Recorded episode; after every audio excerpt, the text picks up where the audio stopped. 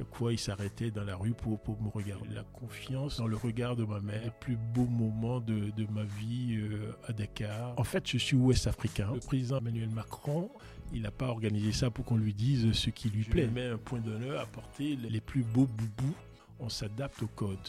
Euh, Il y a des moments où on a besoin de souffler un peu. Le bazar. Le bazar. Je suis Alexia Sena et vous êtes dans Joyeux Bazar, le podcast de la double culture. C'est parti Alors aujourd'hui, je reçois Wilfried Loriano Dorego. Il était déjà associé au cabinet KPMG à Paris quand j'y ai travaillé il y a plus de dix ans. J'étais la petite jeune sur l'émission. Et aujourd'hui, il est en plus président du conseil de surveillance de KPMG France, donc, et coordonnateur, c'est comme ça qu'on dit, du CPA, qui est le Conseil présidentiel pour l'Afrique, créé par Emmanuel Macron au lendemain de son élection. On va parler du Bénin, du Sénégal, de l'Afrique, de la France, de comment tout ça se mélange pour créer une identité euh, secouée, comme on les aime justement chez, euh, chez Joyeux Bazar. Bonjour Wilfried.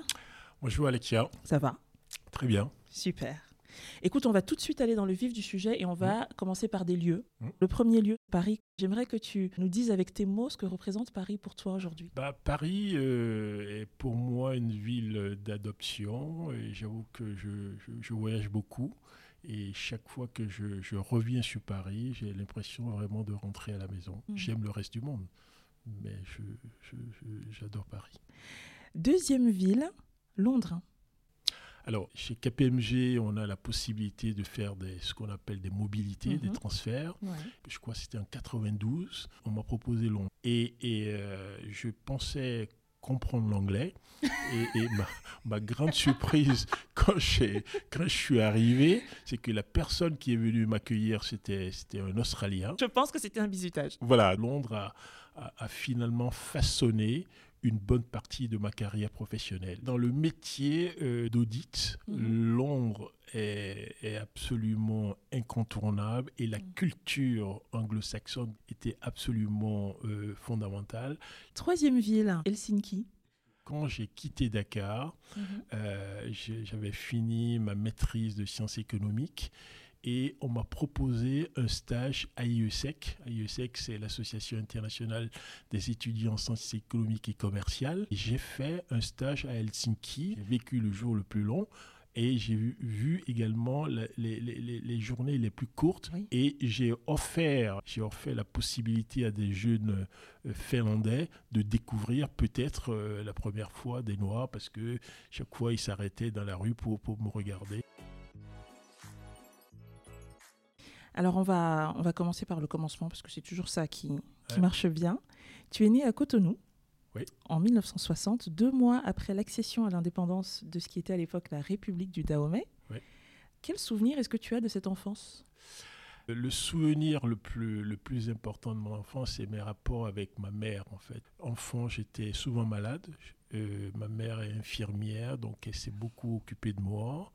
Et elle a toujours été très convaincue que je ferais de, de- de brillantes études.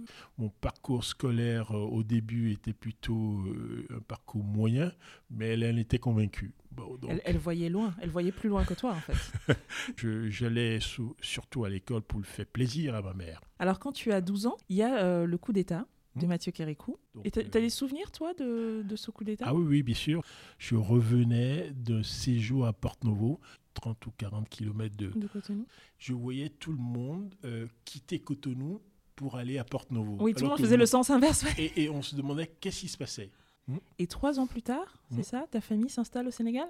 Ma famille s'est pas installée au, au Sénégal. En général, la façon dont ça se passait, les parents qui pouvaient s'organisaient pour exfiltrer les enfants pour qu'ils puissent Ah oui, continuer les études à, à l'extérieur. Moi, j'ai pu aller à Dakar. Tout seul. euh, Enfin, euh, sans tes parents. sans mes parents. J'ai rejoint en fait ma, ma grande sœur qui était, qui était mariée à Dakar et qui m'attendait pas d'ailleurs. Bonjour, c'est moi. Est-ce que tu te rappelles dans quel état tu étais?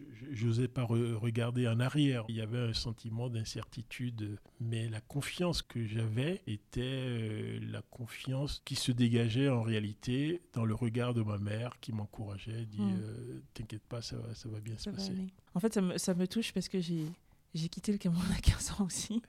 Euh, et c'est des choses que j'explore euh, un peu en ce moment. Du dernier regard euh, maternel qui laisse son enfant. Alors elle, elle m'a laissé ici, toi, ils t'ont laissé partir. Tout était dans les regards, ouais.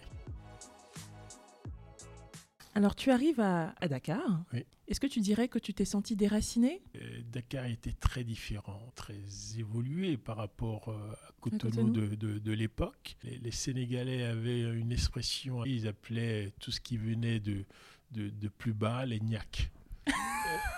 Euh, C'était méprisant ou c'était je- neutre? les Sénégalais ne sont jamais méprisants. J'ai passé certainement le- les plus beaux moments de, de ma vie euh, à Dakar. Ça a fait très vite partie de ma, de ma culture, en fait. Tu arrives à Dakar en 75, tu en repartiras en 85. Pendant ces 10 ans-là, tu revois tes parents? Pas au début. C'était compliqué. Pendant deux ou trois ans, je ne suis pas allé. Après, la situation s'est régularisée, calmée, stabilisée au- à Cotonou. Comment est-ce que vous communiquiez? Il y avait le téléphone de part et d'autre. Bon. C'était des points de rendez-vous. Et puis, il y a- il y a- ma mère écrivait beaucoup, en fait. Il y avait des lettres, des, Des des colis. colis, avec... euh, Mmh, la nourriture du pays. Voilà, avec, Je vois très bien. avec, Je vois. avec les courriers qui vont avec. Ouais. Tu vas faire au Sénégal toute ta scolarité, jusqu'à l'université de, de Dakar, hein, l'université euh, chez Anta Diop. Tu passes par Helsinki, Ouais. Et puis tu arrives en France, tu as 25 ans. C'était quoi le projet à ce moment-là? Déjà, l'étape euh, de Dakar, elle, est vachement importante pour moi parce que et où je suis arrivé, j'avais pas, pas fini ma, ma quatrième, je suis allé en troisième, donc euh, j'ai ramé comme c'est pas permis, mais j'avais envie de me battre. Euh, l'université de Dakar, euh, j'étais major de promo en, en- en réalité, et j'avais un, un professeur d'université, professeur à l'université de Bordeaux, qui venait nous donner des cours. J'ai eu la maîtrise, je voulais passer le concours de la BCAO. Banque Et- euh, centrale des États d'Afrique de l'Ouest. Exactement. Et qui me dit, mais c'est pas possible. Il m'a trouvé une inscription. Et c'est comme ça. Je suis arrivé en France, c'est pour l'IAE. J'ai fait l'IAE. Après l'IAE, j'ai voulu rentrer chez KPMG. Et donc, j'ai dû faire un changement culturel qui est de dire, quand on veut rentrer dans un cabinet, il faut faire une grande école. C'est pour ça que j'ai fait le master à, l'ESCP. D'un point de vue euh, identité, donc moi je te disais, hein, je suis euh, revenue en France à, à 15 ans et ça a été euh, très compliqué pour moi de gérer la double culture. Toi tu en avais 25. hein. Est-ce que tu dirais que les fondamentaux de l'identité du coup étaient déjà bien ancrés et qu'il n'y a pas eu vraiment de, de questionnement Je suis béninois, j'ai fait mon adolescence à- au Sénégal. Euh, au Bénin, je, je, je parlais, je parle toujours trois langues. Je parle le fond, je parle yoruba, je parle aussi minan, je parle quelques mots de, de, de, de Wolof. Ouais. Mon épouse est togolaise, donc euh, je parle...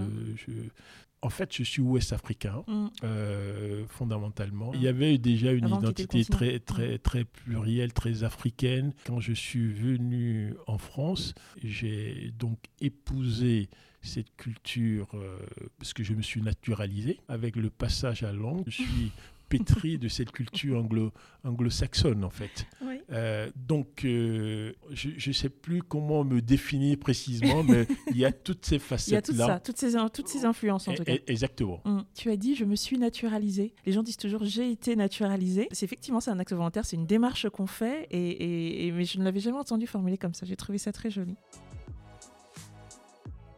Alors j'en- j'entends bien effectivement qu'il y avait une identité qui était déjà plurielle et qui était, ne serait-ce que par ton âge, déjà euh, voilà bien bien ancrée. Euh, pour autant, euh, quitter ce continent et arriver dans celui-ci, c'est quand même un choc culturel qui est important. Il y a une altérité qui est, sinon plus grande, en tout cas une altérité supplémentaire Oui. à, à gérer. Oui. Est-ce qu'il y a des choses qui t'ont aidé? Est-ce que la diaspora a été un- une ressource pour toi, un repère? Je dois dire au début non. Quand on commence une carrière dans un environnement aussi compétitif, on veut se fondre dans le, dans le, dans le moule. Mais au fur et à mesure qu'on avance, euh, ce besoin d'appartenance, il est viscéral, il revient. Euh, moi, c'est comme ça que je l'ai vécu. On a fondé Cap 2000, cadre africain de Paris. Je pense que ça, ça apportait du, du réconfort, de l'encouragement. Quand j'étais à l'ESCP, il y avait une association qui s'appelait ABC. Mmh. African Business Club, qui, enfin, qui Mmh, existe mmh, toujours d'ailleurs. hein. Et tu vois, j'y ai été un, un moment. En fait, j'avais du mal à me dire que l'origine commune euh, était un, un ciment affinitaire euh, suffisant en fait pour que je me sente bien avec des gens. Et il y a quelques mois, j'écoutais une interview. Alors c'est une, une dame qui parlait pour le coup de plutôt de cercle féminin. Elle disait quand on est une minorité, on passe sa journée à s'adapter aux codes de la majorité. Et donc ces espaces-là, donc 100% féminin ou 100% euh, diaspora africaine, peu importe, c'est des espaces où on peut poser son bagage, Absolument. enlever le masque et être soi-même, Mhm. être accepté, compris, peut-être apprécié tel qu'on est. Est-ce que tu dirais qu'il y avait un peu de ça aussi Oui, dans, dans Non, ton non, expérience tout à fait. de, je, de ce je- réseau? Oui, je partage euh, complètement ça. Quand on est une minorité, on s'adapte au code. Euh, Il y a des moments où on a besoin de souffler un peu. Tu entres chez KPMG euh, d'abord en audit, puis tu Mm. passes en conseil. Mm. Euh, tu es coopté, parce que c'est comme ça qu'on devient associé, tu es coopté associé donc chez KPMG en 2002. Et tu es, euh, pour cette firme française qui à ce moment-là compte à peu près 300 associés, tu es le premier Mm. d'origine africaine et le premier noir. Mm. Il y a deux ans, tu es donc devenu président du conseil de surveillance de KPMG. Alors, je ne vais pas te demander si ça a été facile, si tu as subi ceci ou cela. En revanche, j'aimerais vraiment savoir, et de manière très concrète aussi pour les auditeurs et les auditrices hein, qui, nous, qui Mm. nous écoutent, j'aimerais savoir si tu as mis en place des stratégies et quelles stratégies pour briser le plafond de verre. Quand on rentre chez KPMG sur une promo de 100, il y a peut-être 5 qui deviennent un jour associés. Et J'ai énormément misé sur la compétence. Et au fur et à mesure que je montais, euh, il fallait élargir pour montrer autre chose que la compétence, que la compétence technique. On est coopté. Ça veut dire que ceux qui sont en place, il faut qu'ils acceptent de Mm. vous avoir à, leur- à vos côtés et ils prennent leurs décisions en fonction de leur code. Euh, C'était la première fois qu'ils voyaient quelqu'un qui n'avait pas les mêmes, les mêmes attributs qu'eux. Et donc, il a fallu que mon, mon cas devienne une évidence. Pour devenir associé, il faut, euh, il faut faire la preuve de façon très concrète qu'on va ramener du business. Tu as beaucoup développé des marchés euh, euh, énergie, infrastructure, télécom, et c'est des secteurs dans lesquels l'Afrique est un levier de croissance aujourd'hui incontournable. hein. Est-ce que ça faisait partie de ta stratégie à toi, de jouer une carte africaine, de mobiliser peut-être ton réseau Afrique et Diaspora pour apporter cette valeur-là? Pas du tout au début. Mon objectif, c'était vraiment démontrer qu'on a nommé un associé pour la film française et que j'étais capable de compétir sur ce marché-là. Quand on est nommé, on n'a pas de portefeuille. Donc, en fait, on va chasser. Tu dois te créer ta clientèle. On se crée sa, sa propre clientèle. Et il se trouve que j'ai eu une opportunité pour travailler pour, euh, pour le groupe EDF, euh, que j'ai accompagné sur, des opérations très très sensibles. Euh, il n'y avait pas grand monde pour prendre le risque de le faire. J'ai accepté de, de prendre ce risque-là et de sortir de ma zone de confort. Mm. Et j'ai fini cette mission-là pour eux. Ils m'ont confié d'autres missions. Ils ont émis le souhait d'avoir KPMG comme, euh, comme commissaire au compte. Et c'est moi qui ai conduit cet appel d'offres et j'ai gagné cet appel d'offres pour le cabinet. Euh, et ça, ça a complètement transformé le reste de mon parcours chez KPMG. Oui, bien sûr. Et quand on a contribué, on se sent légitime à prendre la parole. Je l'ai dit, tu es donc coordonnateur du CPA, Conseil présidentiel pour l'Afrique, depuis juillet 2019. C'est un organe qui est chargé de conseiller le président français sur la politique africaine. Concrètement, comment ça marche? Qu'est-ce que tu fais? Qu'est-ce que vous faites? Le président Emmanuel Macron est, convaincu du, fait que la nécessaire transformation de l'Afrique passera aussi par les sociétés civiles et que les Français d'origine africaine peuvent servir de passerelle, de pont entre la France et l'Afrique. Il, il, a donc voulu créer euh, un groupe d'une dizaine de personnes à qui il a donné mandat de l'interpeller sur tous les sujets d'enjeu de la relation entre l'Afrique et la France et lui faire des propositions concrètes de choses qu'il doit faire s'ils veulent embarquer la société civile, la diaspora. Le CPA, depuis sa création, a par exemple conseillé au président de, de, de restituer les œuvres d'art. Sujet majeur. Voilà, des pays africains qui se trouvent dans les musées.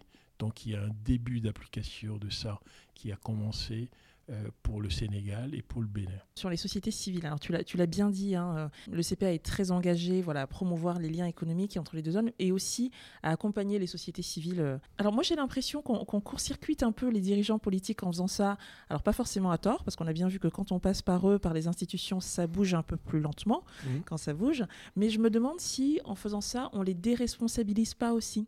C'est-à-dire pourquoi est-ce que moi, Alexia, présidente de tel pays africain, je m'occuperais de ma jeunesse, de mon secteur informel, de mes entrepreneurs, si je sais que de toute façon, euh, il y a euh, la France, la diaspora et le CPA qui le font pour moi C'est une vaste question.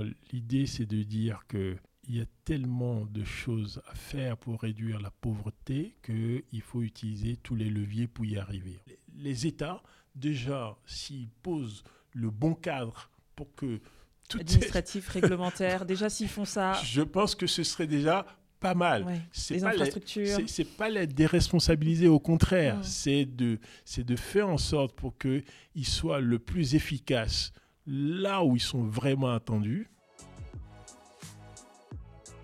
Wilfried, là, ce que tu fais, porter une parole à la fois africaine, diasporique, française, sur la place publique, tout ça en étant rattaché, je ne dis pas subordonné, mais en étant pour le moins rattaché au président, je pense que c'est un peu le summum, c'est un peu le niveau expert de, euh, du métier de funambule.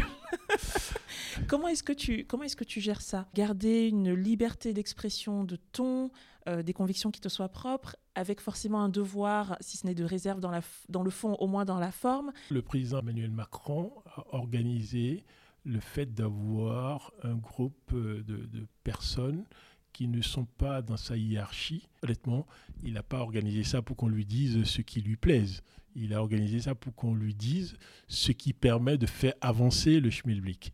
C'est pas toujours une posture facile. Mais enfin, j'ai depuis ça fait bientôt deux ans que je suis à ce poste-là, j'ai jamais eu de, limitation. La preuve, le franc CFA. Prise de parole, l'étude où on a voulu comprendre ce que pensaient les Français d'origine a- africaine. 75% considèrent que l'intégration fonctionne mal. Nous, notre job, c'est de poser dans un premier temps les sujets, d'articuler dans un deuxième temps des recommandations. La mise en œuvre est dans le du ressort de, de, de l'exécutif.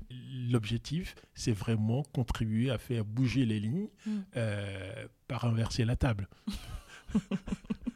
C'est bien dit. Tu as été proposé en fait à, ce, à l'Élysée à ce poste par ton prédécesseur, lui aussi d'origine béninoise et qui est maintenant euh, ambassadeur de France en Ouganda. Est-ce que tu te rappelles ce qui t'a fait le plus le plus envie, le plus peur? Est-ce que tu as dit oui tout de suite? Est-ce que tu as réfléchi? Est-ce que tu as consulté des gens? J'ai eu peur par l'immensité de la tâche, en fait. Je ne savais pas vraiment par quel bout je pouvais prendre ce sujet-là. Il n'y a que des coups à prendre. euh, Mais très vite, dès que j'ai perçu euh, qu'il y avait une attente de la diaspora et que si on se Mhm. mobilisait, on pouvait faire avancer, même si c'est pas beaucoup, tant soit peu, euh, la cause commune, euh, j'ai plus d'hésitation. Mm. Euh, ma, ma- ma grosse crainte, c'était de, de- d'accepter un truc qui ne qui, qui n'aurait qui m'aurait pas permis de faire avancer euh, la cause commune.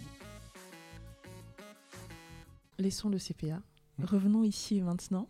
Tu as expliqué hein, que tu étais, euh, que tu es ouest africain dans l'âme, et tu as aussi dit que Paris c'était la maison. Euh, comment est-ce que au quotidien, dans ta vie de tous les jours, comment est-ce que cette multiculture elle se manifeste? C'est une très bonne question. Quand je vais à Porte Novo, qui est ma ville euh, natale, je suis en boubou et je me mets un point d'honneur à porter les, les, les, les- les- les- les- les plus beaux boubous euh, pour montrer que je, je Mm. continue de parler les trois les, les langues dont je- dont j'ai parlé, bien qu'ayant quitté le Bénin depuis plus de, de 40 ans maintenant, je- mais Mm. je connais euh, le, le Bénin, la mentalité béninoise, je connais les gens, je connais les habitudes. Quand je suis en face d'un Togolais, je sais comment lui parler. Quand je suis en face d'un Béninois, je sais comment lui parler. Quand je suis en face d'un Sénégalais, je sais comment lui parler. Quand je suis en face d'un Ivoirien, je sais comment lui parler. Mm. Toutes ces nuances. Mm. Et quand je suis,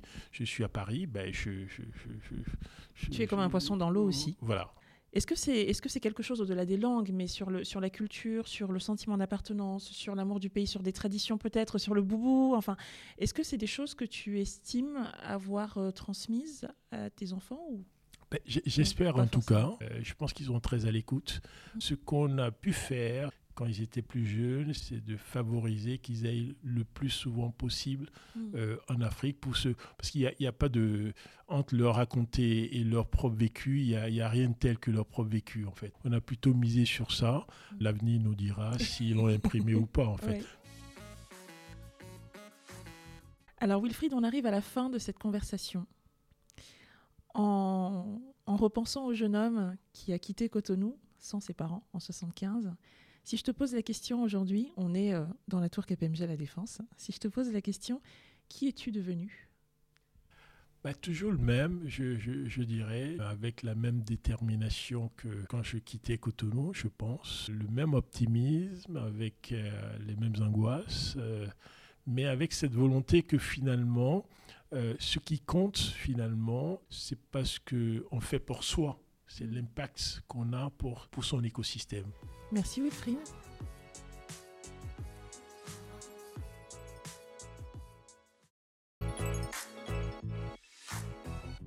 C'était Joyeux Bazar, merci d'avoir prêté l'oreille. Si l'épisode vous a plu, laissez des étoiles et un commentaire, parlez-en à vos amis et aussi, je serai très heureuse de lire vos avis et vos émotions sur les réseaux sociaux. On se retrouve dans 15 jours, à bientôt